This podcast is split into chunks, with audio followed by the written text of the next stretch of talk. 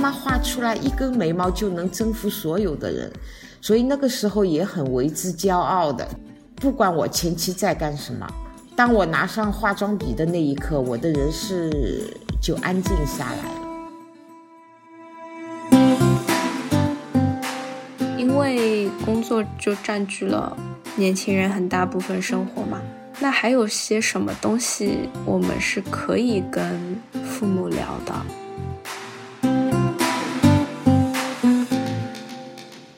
其实生活中的事情很多事情，不管好的坏的，都要靠自己去调节的。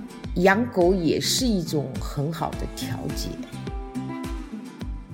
第二期想。继续聊一下母女关系。就从我的角度，我记得之前有一次，就是我跟你说了一件工作上的事情，然后一个月之后，就发现妈妈竟然还惦记着那件事情。但是从我的角度，工作上的那件事早就已经就是不存在了。重新困扰我的有很多很多其他的问题，所以从那次之后，我就感觉。好像工作上的事情完全没有必要跟家长去讲，因为他既解决不了你的问题，然后又会给家长造成困扰，而且这个困扰就是感觉很没有必要，所以就想问妈妈觉得怎么看？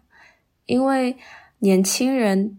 大多数的生活就是工作的时候，而这一部分生活是父母没有办法参与的，那就变成讲我大部分的生活没有办法跟父母分享。如果当发生那件让你感觉困扰的事情，你觉得妈妈的很多分析可以帮助到你的，我觉得你可以说出来，能给到你。建议的话，其实这个也是很就非常乐意的一件事情。但是事情始终就是站在你的角度，事情始终要是是要你自己去面对的。你可以说，嗯，我想跟妈妈说，我们之间可以分享一下，看看妈妈有什么建议。嗯，我很乐意。也希望自己的阅历能够提供你某些建议。另外一个角度，我也希望你能够独立的去面对。很多时候都需要你自己去面对的。说困扰谈不上，如果可以帮到你的话，我还是非常愿意的。现在年轻人工作压力非常大，嗯。没有办法跟父母分享的那些东西，你也可以说尝试着自己去面对。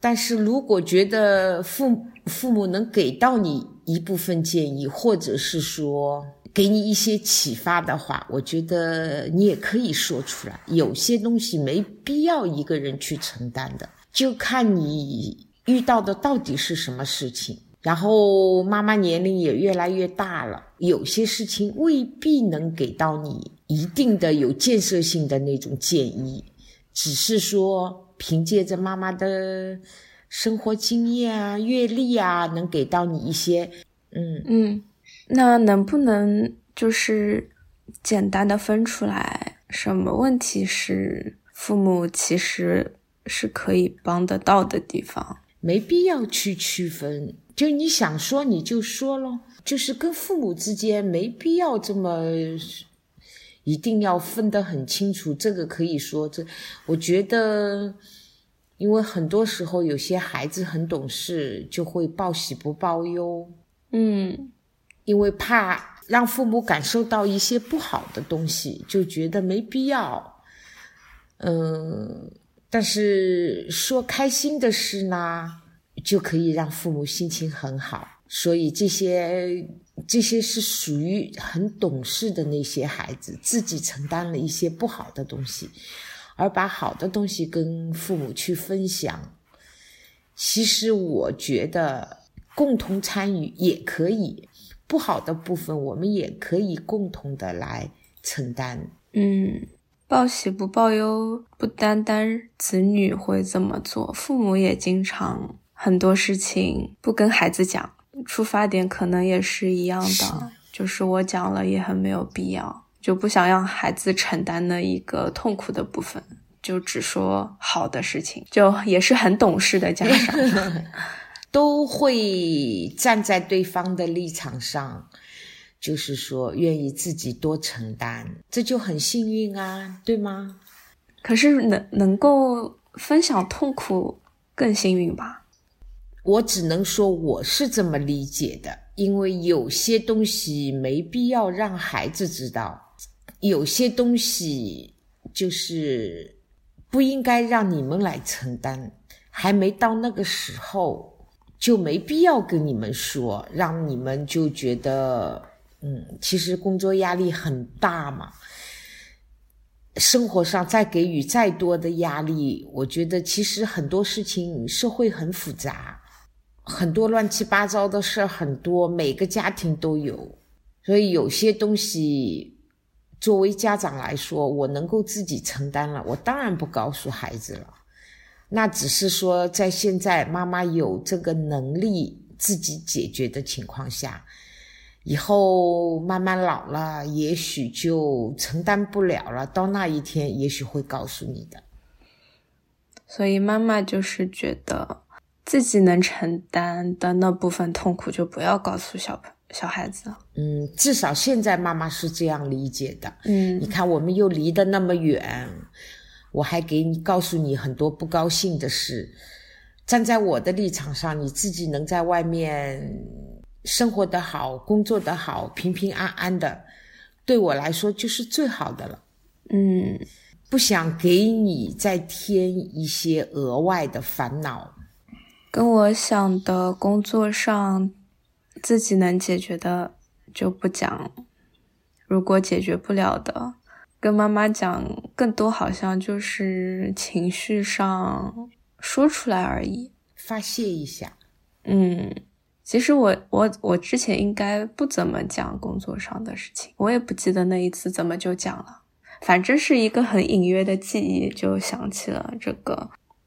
我也记不起来到底是怎么回事，但是你跟妈妈说的一些东西，妈妈都会因为想你的时候，自然就想到了这些事情嘛。嗯。工作上的事情自己解决不了，可以跟父母分享，至少妈妈是不排斥的，也不是说一个困扰，还是愿意倾听。嗯，百分百愿意倾听，希望妈妈的某些建议还可以帮到你。嗯，所以就算不能直接解决工作上那个实际的问题，但是也可以就是听一下父母的建议。帮你分析和判断一下，或者是给确认一下你的判断是否正确。嗯，就是另外一个声音可以听取。那我还想问，就是因为工作就占据了年轻人很大部分生活嘛，那还有些什么东西我们是可以跟父母聊的？很多啊，其实不管。你有多大，在妈妈的眼睛中，你都是个孩子。你可以跟妈妈说：“呀，什么时候有空啊？我们去逛街啊，我们去吃饭啊？你想吃什么啊？这都可以呀。”其实妈妈那一次就是你回国探亲的时候，妈妈因为工作上的事情取消了我们原本打算的旅游计划。嗯。一直以来，妈妈都很想弥补，挺后悔的。嗯，妈妈很想跟你一起去旅游，一起参与这样的有共同的，就是爱好。然后我们可以去，哎呀，拍照啊，吃好吃的啊，留下一段满满的幸福的回忆，这很值得。嗯，非常想，嗯，要弥补一下我们前面没有去成功的遗憾。我们明年等疫情结束以后，我们可以重新排一下计划，然后安排一个时间。上次我们是打算去云南的，嗯，对的，嗯，我们也可以说继续这个云南旅游的计划。云南、大理、香格里拉，对吧？嗯，我也有一件很后悔没和妈妈做的事情，就是来芬兰的时候是夏天，芬兰就有一个餐馆日，就是一年有四次，然后在这一天，每个人都可以自己摆摊卖吃的或者是喝的，然后地点也不限，你可以是自己。家里一楼开个小窗，面对大街，或者你在中央的公园，或者是各种地方就没有限制。嗯，记起来了。嗯，然后之前妈妈在芬兰的时候，刚好就遇到有一天是这个餐馆日，是妈妈提议的，说我们可以去摆摊卖肉月饼啊，是。好像要过中秋节的前夕，然后妈妈说：“妈妈自己会做，我们可以也可以去摆摊啊。”对的，当时就当时就没去，但是我们后来就去了人家那些摆摊的那个，就享受了那种氛围，就觉得特别不一样，然后嗯很开心。但我现在回想起来，就有点后悔那个时候。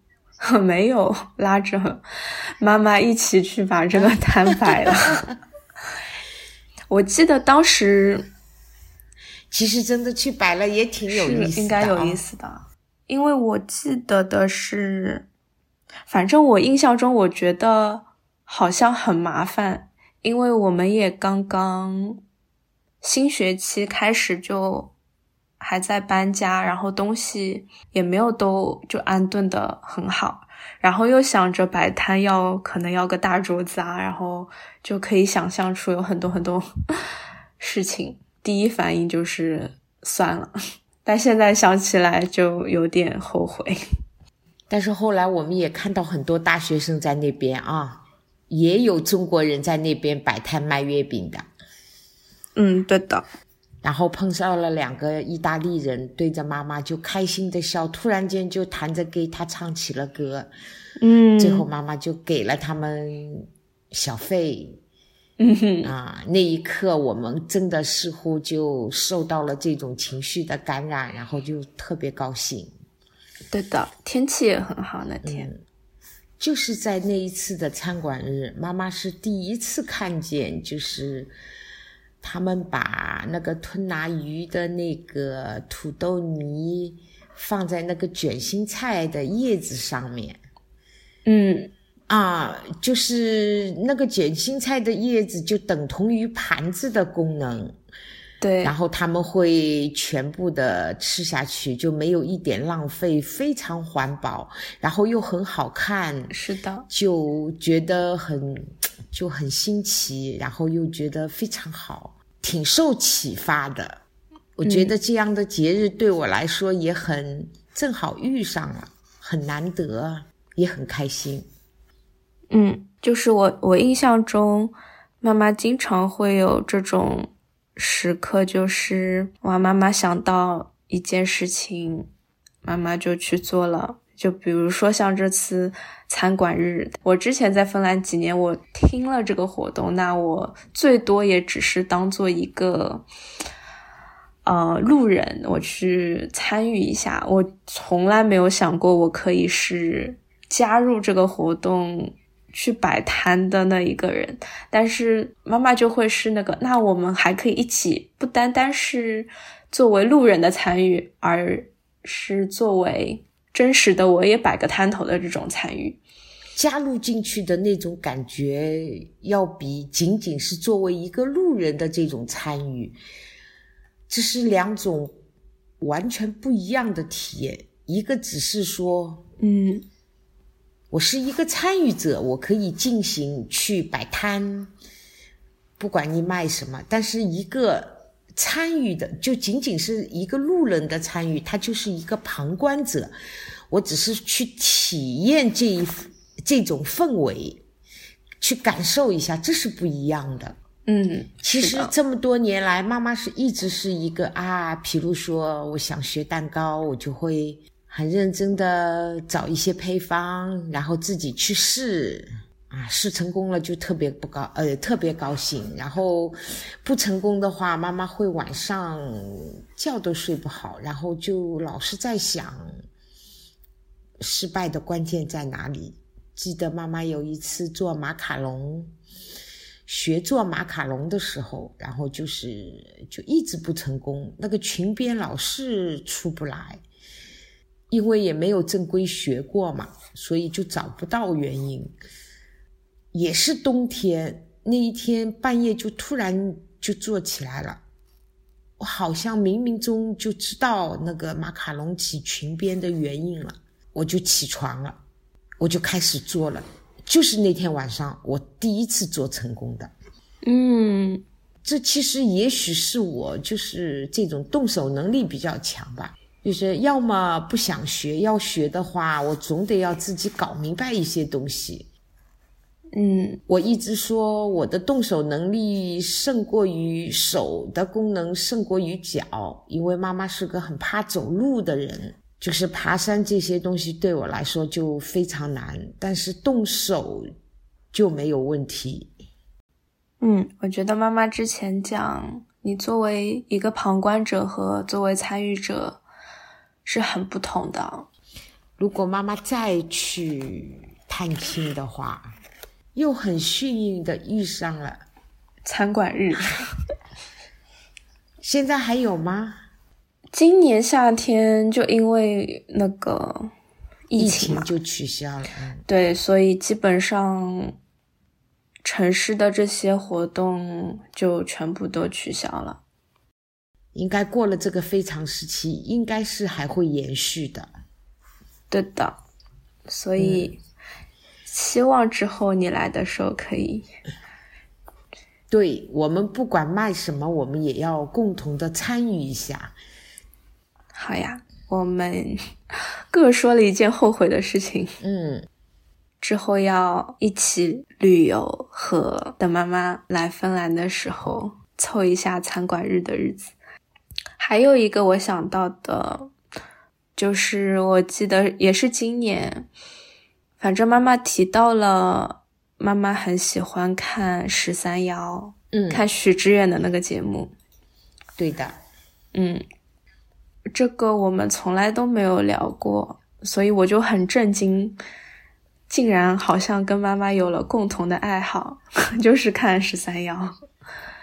嗯，妈妈很喜欢的几档节目，一个是十三幺，一个是圆桌派。还有一个就是董卿的朗读者，嗯，就特别是看到许卓云的这一期，我妈妈超感动的。嗯，那集我也超感动，我连着看了两遍，而且就是泪流满面。我也看了好久，对我觉得太就是。其实我真的也很感谢这样的节目啊，包括能让我就是知道世界上竟然还有这样的人存在，特别了不起。因为妈妈以前从来没有提过这个事情，就我会觉得好像我也很不了解妈妈，我可能都说不出来你喜欢什么，而偶尔被我知道的一个你喜欢这个，竟然我也喜欢，就很激动。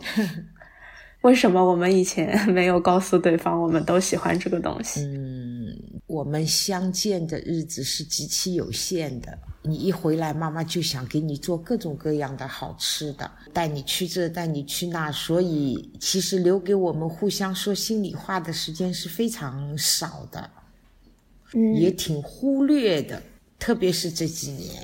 你也开始慢慢长大了，然后有些东西，其实母女间的很多爱好有一致，这也很正常啊，对吧？对呀，那我也是这种感觉，因为每次见面时间也不长，就会感觉很匆忙，每天都有安排。其实这种精神层面的交流是非常难能可贵的，以后我们也要。在这个上面多花点时间，多做一些沟通。嗯，所以做了播客嘛。嗯，我觉得做这个还有一个最大的好处，就是频繁的加强了我和女儿之间的联系。我觉得这是我做这个节目最大的收益，因为平时我也不轻易的去打扰他的生活和工作。嗯，然后现在你就必须要坐下来跟我聊一聊。是的，很用心，也很期待，就是这种心态。嗯，如果时间允许的话，在你回国的时候，也可以参与到妈妈工作的一部分。然后加入进来，看看妈妈平时在做一些什么。如果时间允许的话啊，嗯，可以呀。因为妈妈现在换了一个生活环境，移居来到了武夷山，然后对这里的山山水水，特别是茶叶，就是引起了妈妈极大的兴趣，倾注了大量的时间和精力。在我退休以后，能找到这么一个事情。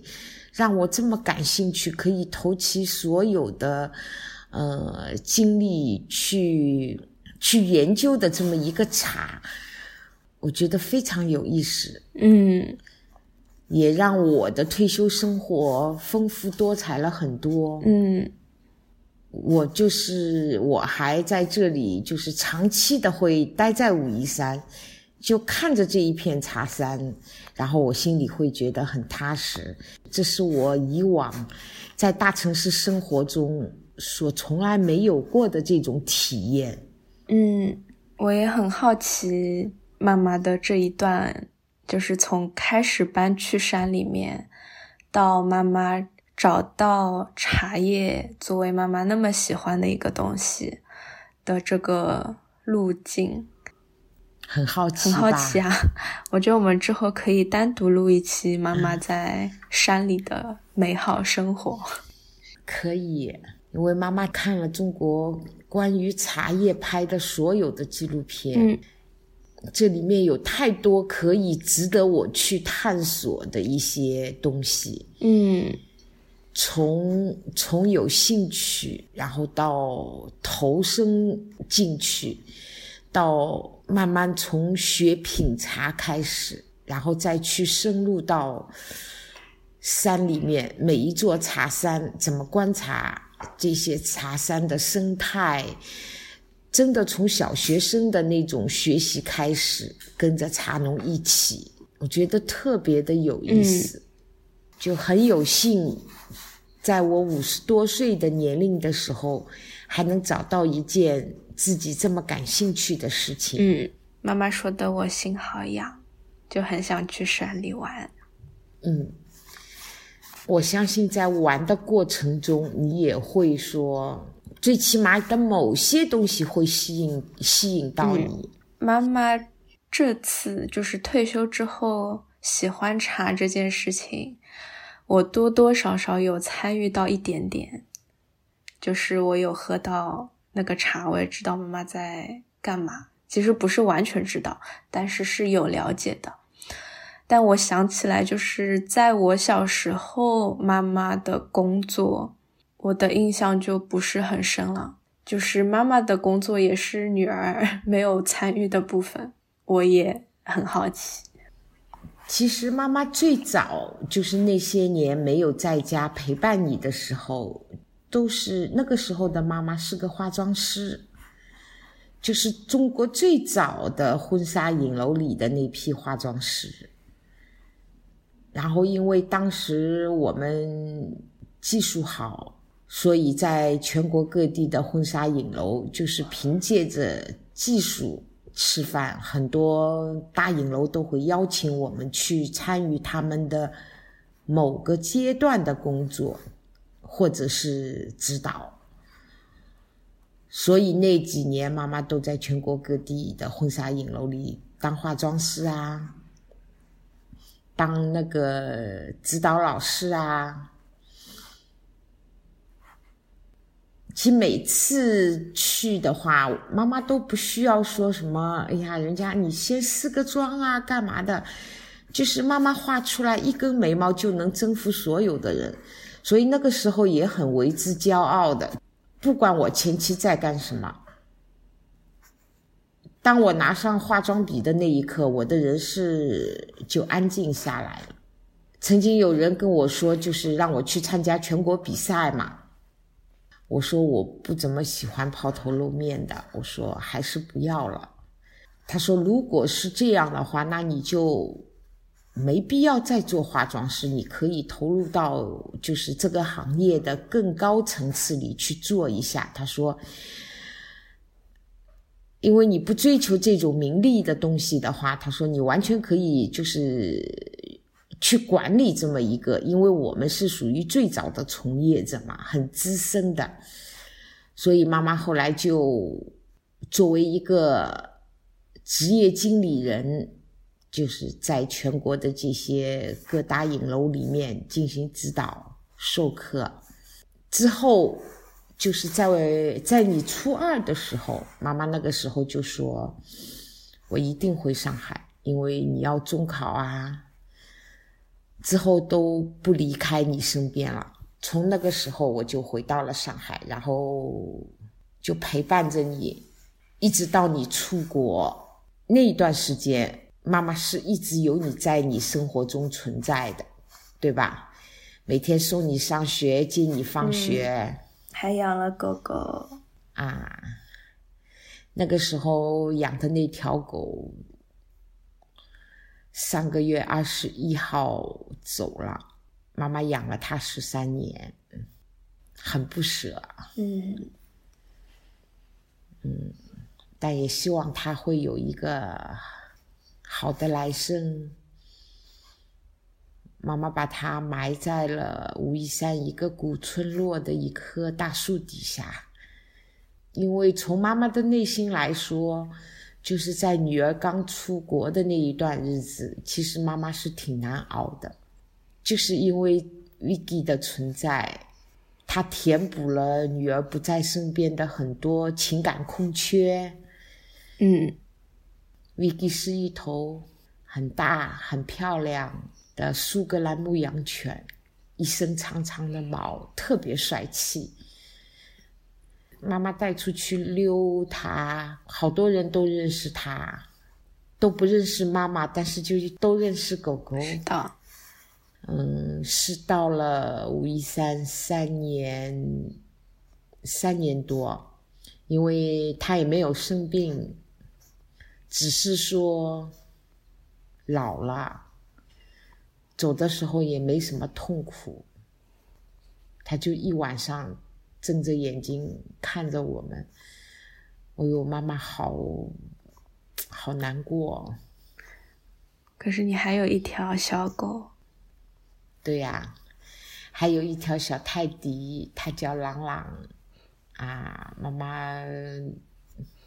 希望朗朗能活得更久一点，因为他现在已经八岁多了嘛。哦，朗朗已经八岁了。对呀。他小小的，就感觉他一直是年龄上也小小的。是的，他也好乖的，特别粘人，然后跟妈妈特别好。嗯。其实这些狗狗，其实妈妈有的时候就把这种母爱就给了他们了，因为你不在身边，妈妈也需要有发泄母爱的地方。嗯，你你还给，你还给那个小狗做定制了它小床大小的席子。嗯，我听到都震惊了，超可爱。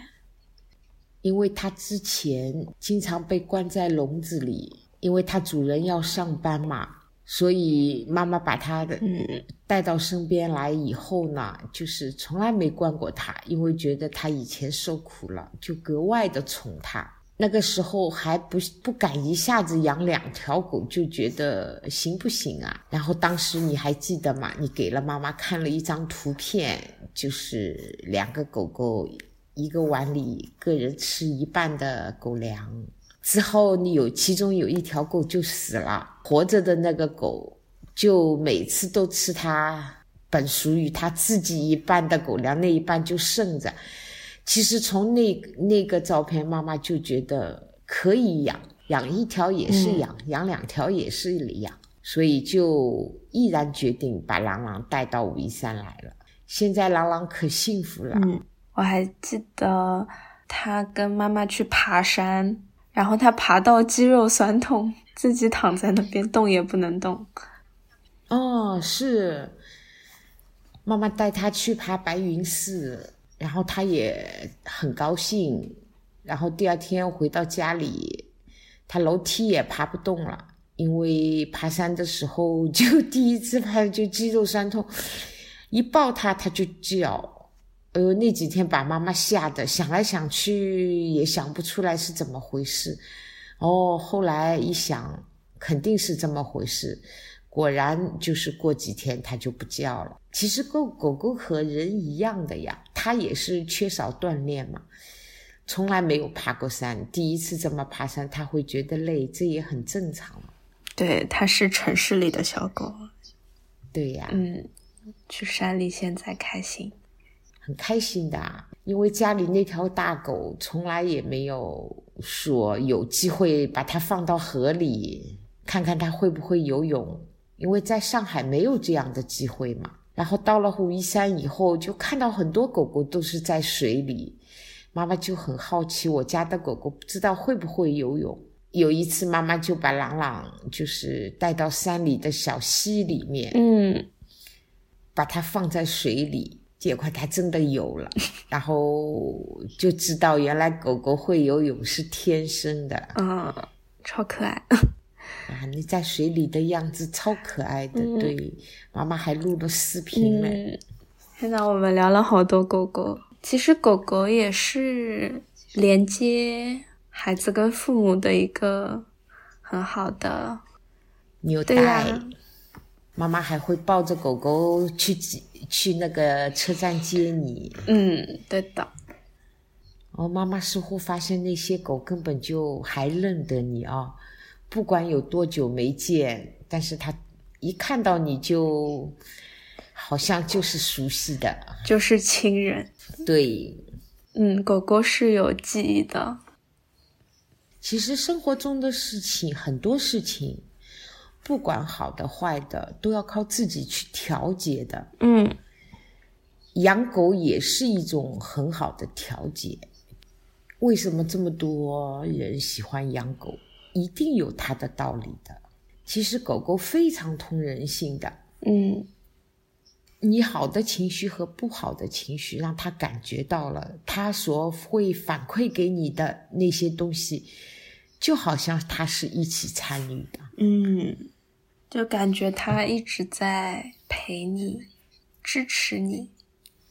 当你需要它的时候，它是第一个会跳到你身上。表示出他的友好和忠心。其实养狗虽然失去它的那一刻是很痛苦的，但是十几年以来，它带给你的快乐是远远的多过于那一刻的痛苦。嗯，所以狗狗在女儿不在身边的时候，承担了非常重大的责任，重要的角色。嗯嗯，让妈妈的母爱有地方发泄。有地方倾注，也可以补缺你不在妈妈身边的那种情感缺失。所以，父母养一些宠物其实还挺有好处的。